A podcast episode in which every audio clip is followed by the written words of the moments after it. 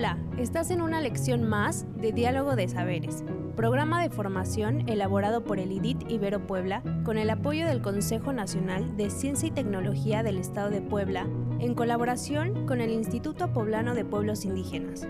Comenzamos.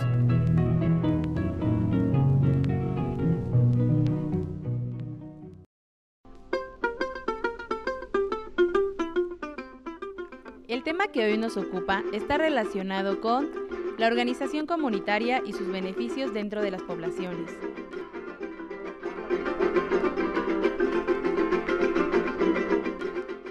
El día de hoy hablaremos sobre la organización comunitaria y su importancia. La organización comunitaria es cuando un grupo de personas se unen para ver los problemas que les afectan en su comunidad y así buscar soluciones. Los problemas pueden ser de carácter social, cultural, económico, político y productivo. Sin embargo, todo trabajo realizado por un grupo organizado debe tener en común dos cosas. Una, un mismo objetivo y dos, los mismos intereses. Facilita una mayor oportunidad para conocer, negociar, demandar y gestionar con el gobierno y el Estado, así como organizaciones nacionales o extranjeras, entre otros.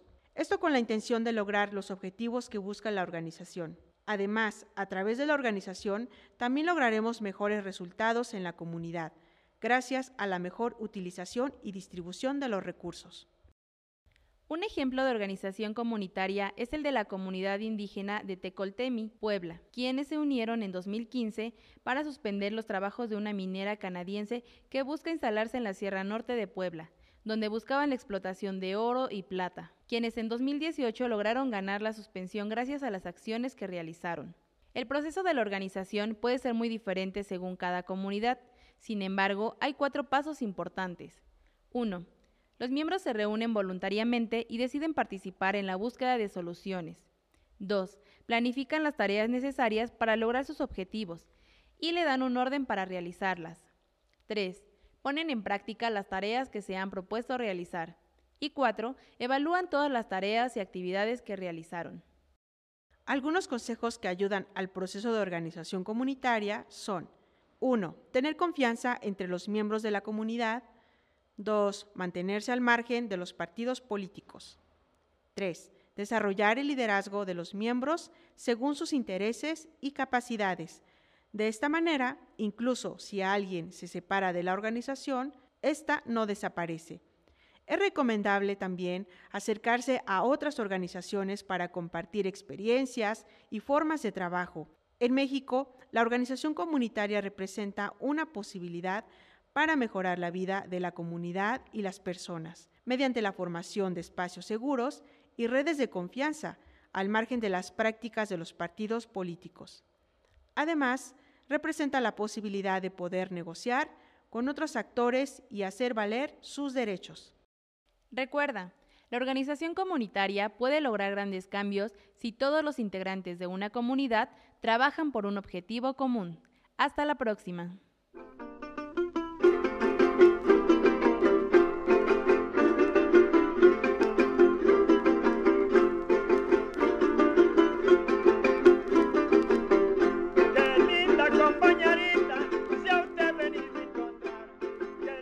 ¿Cómo sabes que está funcionando, que vas por buen camino?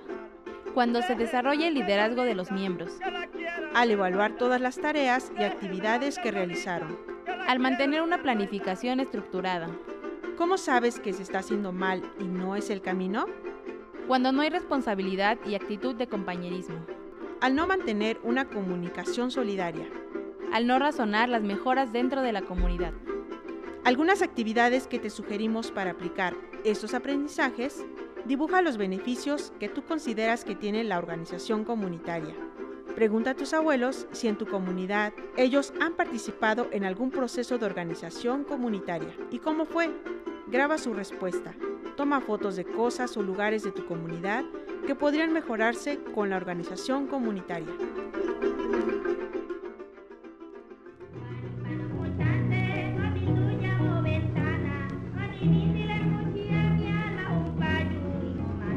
Esta fue una lección más de los educadores del programa de formación Diálogo de Saberes.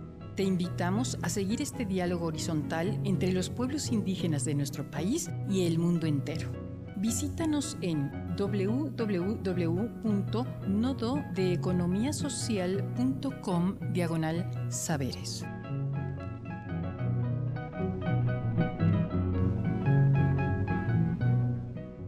No perecerá el rostro el corazón, el linaje, la raíz antigua. Viviré cada segundo de mi vida, viviré un siglo, viviré muchos siglos. Natalio Hernández.